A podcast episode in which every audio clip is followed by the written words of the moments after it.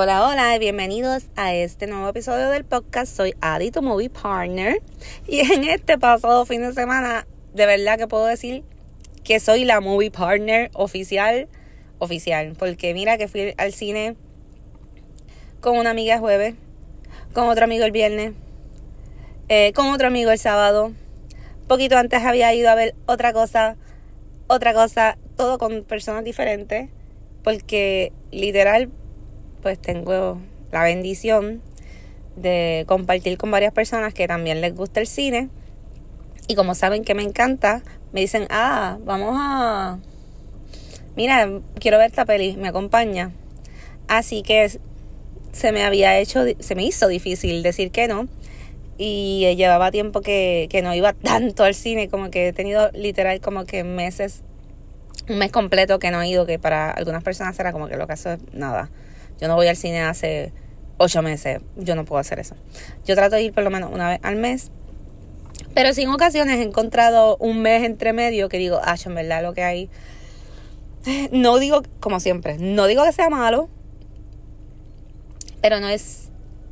Mm, no son mis cosas favoritas. O no me llaman tanto la atención. Pero en este caso, en estos días, en verdad que he ido un montón.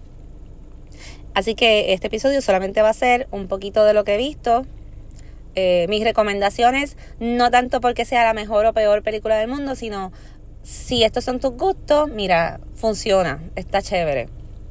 Y la verdad que la mayoría de las cosas que vi me gustaron de diferentes formas, así que ya luego haré un episodio donde voy a hacer el CPR de cine para románticos, porque tengo dos películas que vi en dos plataformas que me gustaron mucho y que siento que de cierta forma se pueden conectar en un tema, así que eso lo voy a hacer después.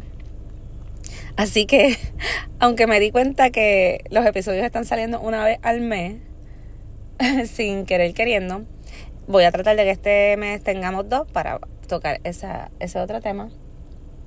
Y, y, en este voy a hablar solamente de todo lo que he visto y a ver si, si lo escuchan, ¿verdad? A tiempo para lograr ver alguna de estas películas antes de que salgan de cartelera. Y si no, pues para que sepas lo que hay cuando lleguen a alguna plataforma de streaming. Empiezo con Call 2. Obviamente esta es la parte 2 de Call eh, está entretenida y graciosa, me reí un par de veces. Eh, está filmada obviamente en Santo Domingo, dirigida por Fran Peroso. Así que si te gusta el tema del café, si te gusta reírte, esto es como un tipo de película medio romantic comedy. Tiene una historia que se ha hecho de, de diferentes formas en otras ocasiones. Eh, es una fórmula safe, pero a la misma vez es, una película para sentirte bien, para distraerte, para reírte. Eh, y de verdad me sacó risas par de veces. Se ve muy bonita, así que yo no conocía el trabajo de Fran Peroso como director, sino solamente como actor. Y no sé, pero yo no soy una experta, pero a mí me pareció que se veía muy bien. Así que Colau en, está en los cines. Si quieres ver algo así como que para reírte, pues es una, una opción, una buena opción. La segunda película que vi, este, ¿verdad? En el orden que la vi, que las vi, fue Priscilla de Sofía Coppola. Esta nos muestra la historia de Priscilla Presley, basado en un libro que ella escribió sobre, creo que se llamaba Elvis and Me. Y es dirigida pues, por Sofía Coppola, que es famosa por Los in Translation, eh, por, ay Dios mío, María Antoinette, otras películas. Y la verdad que la película en general Mm, me gustó, me entretuvo, me pareció interesante. Hay un debate en que esta película hacía ver a Elvis Presley como el malo. En comparación a, por ejemplo, el año pasado salió eh, Elvis de Baz Luhrmann con Austin Butler. Y yo creo que en la versión de de Luhrmann, de Baz Luhrmann, podemos enfocarnos más en la relación de Elvis con el coronel, eh, en lo que pasó con su carrera, aparte que, que Baz Luhrmann tira unas películas que son súper mega colorful, musicales, Broadway y el mismo performance de Austin Butler fue como un performance más de este tipo, más artístico. Se mencionó muy poco sobre su relación con Priscila. Sí se dio a entenderle que le pegaba cuerno y obviamente usaba droga, lo cual todos sabemos, science ever. Pero no salió de tanto color a esto de que la conoció cuando ya era menor y cómo fue la dinámica de ellos, más allá de pegarle cuerno. Este, aquí en Priscila, pues obviamente la historia es de Priscila, so nos enfocamos más desde eh, que ella conoce a Elvis, cómo él se enchuló de ella o, bueno, yo tengo mi, no sé si eso era un enchule, si esto fue alguien que le daba confort en su vida, según la película. Pero sí vemos obviamente a un Elvis eh, que lo hace Jacob Elordi, que ese nene está bien pegado últimamente, súper handsome, súper atractivo y está bien pegado. Pues vemos otra cara, vemos un Elvis que no podía manejar bien sus emociones, que obviamente estaba usando con, este, pastillas y cosas constantemente. Y que pues tenía una Priscila que funcionaba más como tú eres mi muñequita, yo te hago a mi manera, tú funcionas como para, tú eres mi refugio. Y al final de cuentas, cómo se, se crea esta distancia entre ellos. Lo cual, qué bueno por Priscila, porque quien quiere estar en un mundo donde donde te tengan ahí, ahí, ahí, y tú no tengas como que personalidad y una vida, eventualmente ella se da cuenta de que, ok, esto no está funcionando y se mueve. Y aquí es que va mi crítica a la película. A pesar de que me pareció dentro de todo entretenida e interesante. Y no me voy a poner a pelear que si Jacob Elordi y Austin Butler, cuál de los dos era mejor Elvis, porque en verdad fue, presentaban como que cosas bien diferentes. A mí me encantó Austin Butler, aunque al principio se me hacía un poquito difícil verlo porque no se me parecía, a mí no se me parecía tanto físicamente. Jacob Elordi como que me da más el tipo de Elvis físicamente. Pero en verdad, este, el, este, se fue como que a hacer un dramón y el otro hizo como una película super Broadway, so, son estilos bien diferentes. Pero lo que no me encantó de Priscila fue como que. Como que para mí tuvo mucha fuerza, más fuerza al principio, cuando todo comenzó. Y en la parte donde por fin, como que, ok, me voy y esto es lo que voy a hacer y esto se acabó, la sentí muy flojita. Como que el digo, si esto fue inspirado en su vida o en el libro, yo sé que no puede cambiar demasiado, no es como que decir, y ella salió corriendo en un caballo, si no pasó, no pasó, ¿sabes? Pero sí, como que al final como que me sentí como que, ay, llegamos aquí, como cuando llegamos aquí, como sosito. Yo digo que Sofía Coppola le gusta usar como que films apastelados, porque todo se ve medio borroso y apasteladito, o este film también para mí se ve un poco colorcito pastel y, y medio borrosito. Lo cual no me molesta, me gusta. Me, me gustó lo demás, este como que la, los outfits, la, la música que escogió. So, no es que esté, no esté súper mala. Para mí le falta un poquito de fuerza, pero se puede ver. Y si eres fanático de Elvis Presley como yo, pues definitivamente Aunque maybe no es el Elvis que tú quieres ver, pero vamos, es una realidad como que casi todas las artistas, ¿verdad? De, que han tenido una fama ridícula bastante joven, pues tienden a pasar por ciertas circunstancias que, pues, no son, o a volverse o actuar de unas formas que no siempre son las mejores. Así que no es como que nada nuevo. Otra película que vi esta también es una película con la que te puedes sentir súper cool, relax, puedes ir a, reírte un rato, puedes ir en un date, puedes ir con una amiga. Es Historias para no contar de Cess Guy. Es una película española que cuenta con alrededor de cuatro cortometrajes de historias eh, desarrolladas en España. Donde son las historias, literalmente la historia que tú no quieres contar. O sea, esa historia que tú dices, yo le voy a contar a mis amigos que esto fue lo que pasó, porque si no voy a quedar súper mal, o voy a guardarme este secreto, pues esas historias, la verdadera historia de lo que pasó, son estas historias. Le, está bien entretenida, obviamente.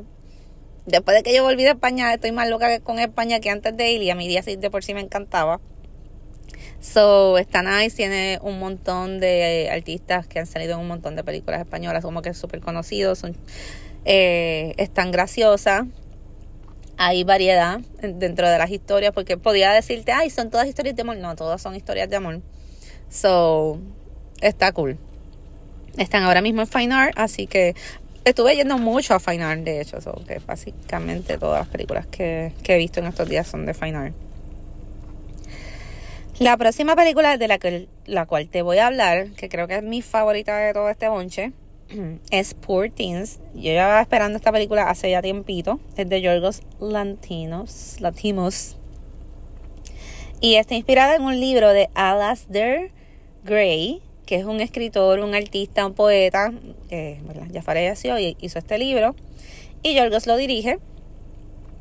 dirige esta película Poor Teens habla de la historia de Bella Buster, que es esta criatura eh, de origen, bueno, desconocido para nosotros, porque cuando veas la película vas a entender de dónde sale Bella Buster, qué fue lo que le pasó. En verdad, que no me esperaba lo que le pasó, o sea, de dónde viene es como que bastante, what the fuck is this situation? Pero no la voy a decir porque quiero que cuando la veas también pienses como que, what the fuck. Está bien curiosa. Presenta la aventura de Bella eh, como desarrollándose, aprendiendo del mundo, explorándose sexualmente, explorando libros, explorando lugares, conociendo al ser humano. Me gustó mucho cómo se veía la película porque me gustaron las tomas, tienen unas tomas bien diferentes, mezclan el, lo que es blanco y negro con después utilizan mucho color.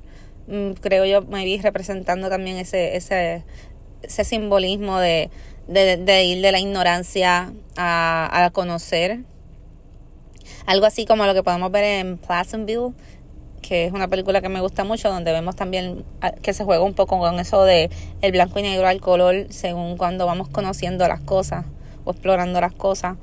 Eh, el personaje está brutal, o sea, casi todo, o sea, los actores, como lo, el performance, eh, Emma, que es la, Emma Thompson es la principal y lo hace brutal. Siempre me confundo con la Emma, empiezo Emma Thompson, Emma Watson.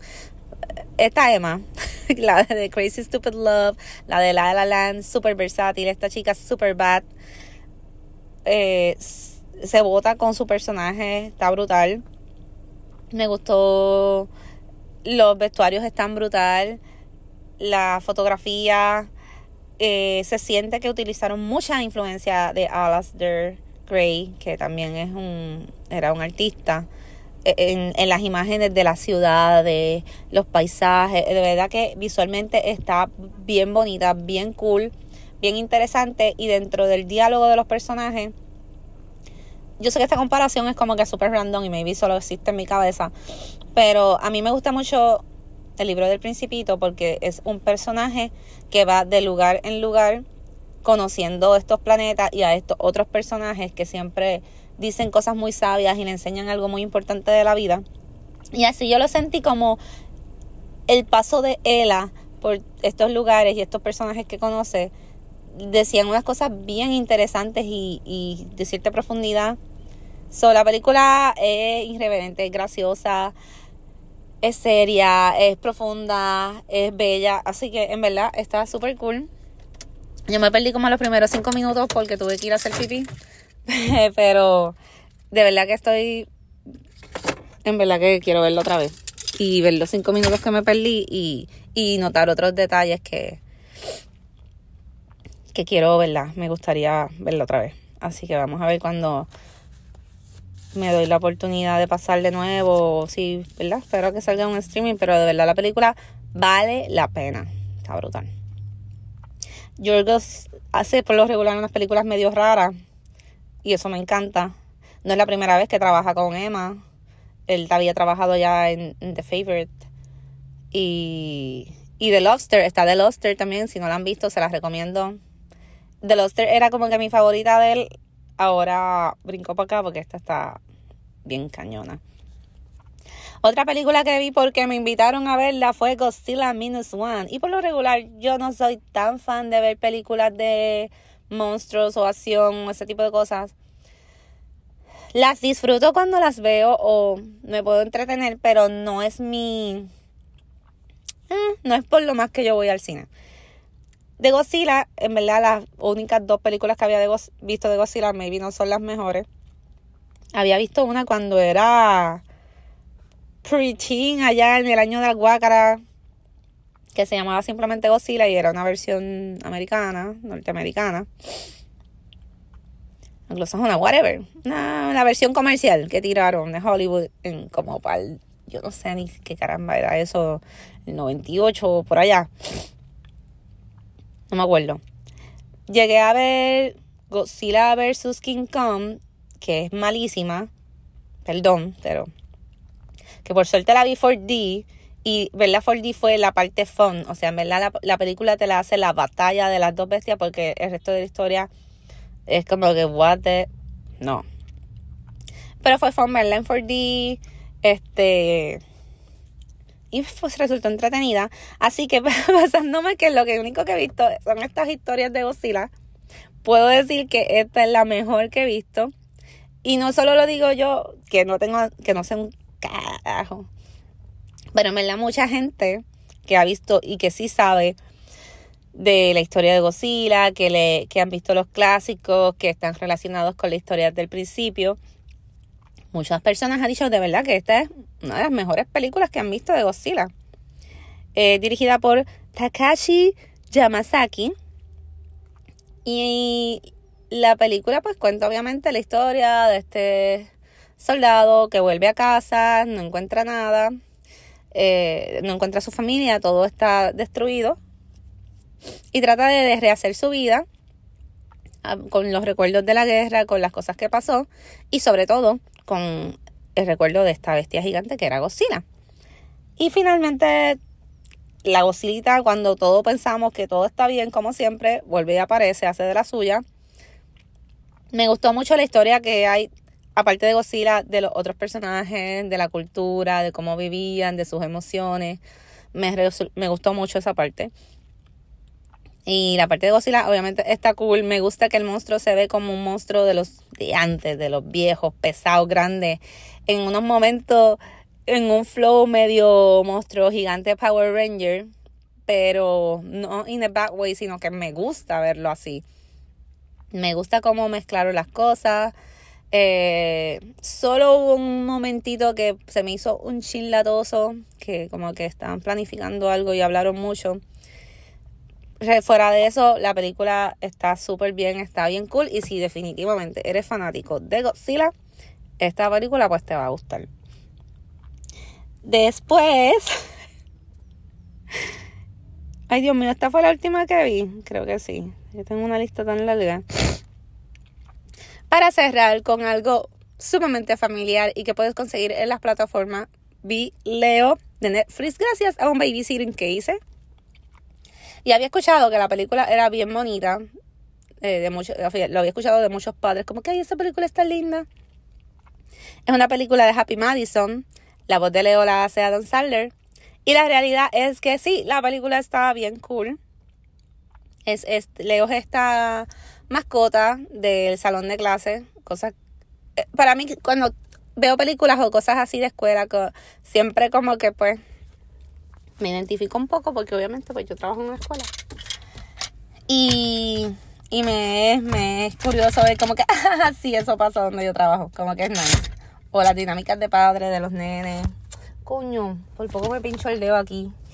Ay, eso me pasa por querer hacer más de una cosa a la vez. Ah. Uf, ya voy tarde para el trabajo y con el dedo pinchado. Ok. Amén. Anyway.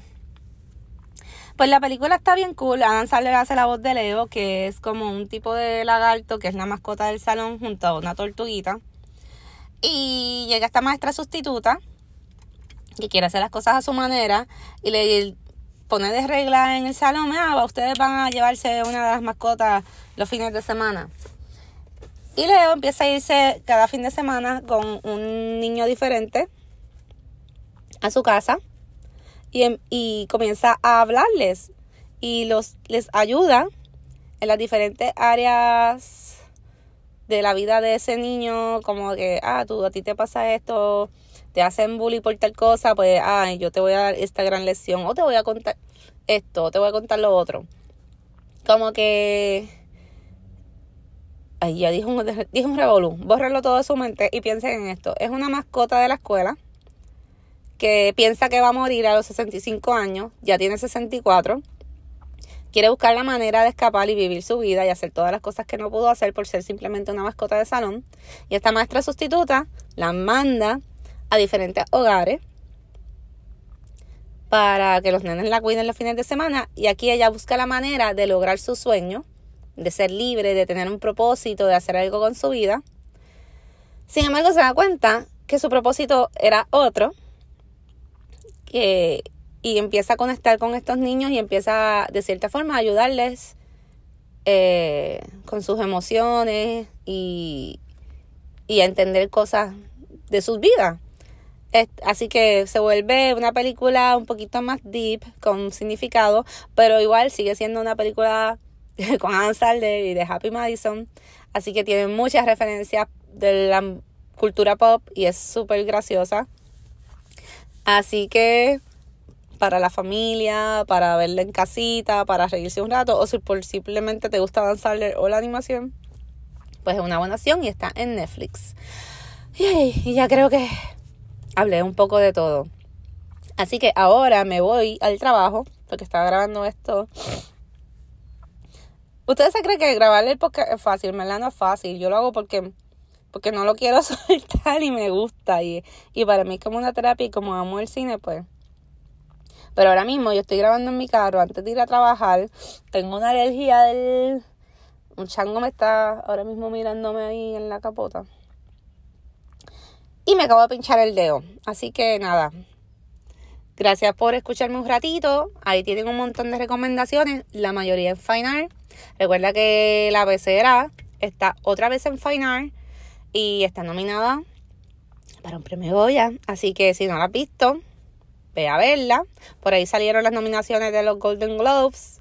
Déjenme saber si están de acuerdo con estas nominaciones, qué piensan, están flojas, están buenas, cuáles son sus favoritas, qué películas han visto. ¿Vieron Bully Wonka? Yo no la he visto, ¿verdad? No me pompea tanto, eh, no sé. La podría ver, me gusta Timothy, pero a la misma vez no estoy tan pompeada, no sé. Cuéntenme, cuéntenme qué han visto, qué quieren ver y si ven alguna de estas me dejan saber su opinión. Gracias por escucharme, como siempre, estaremos conectando pronto. Bye bye.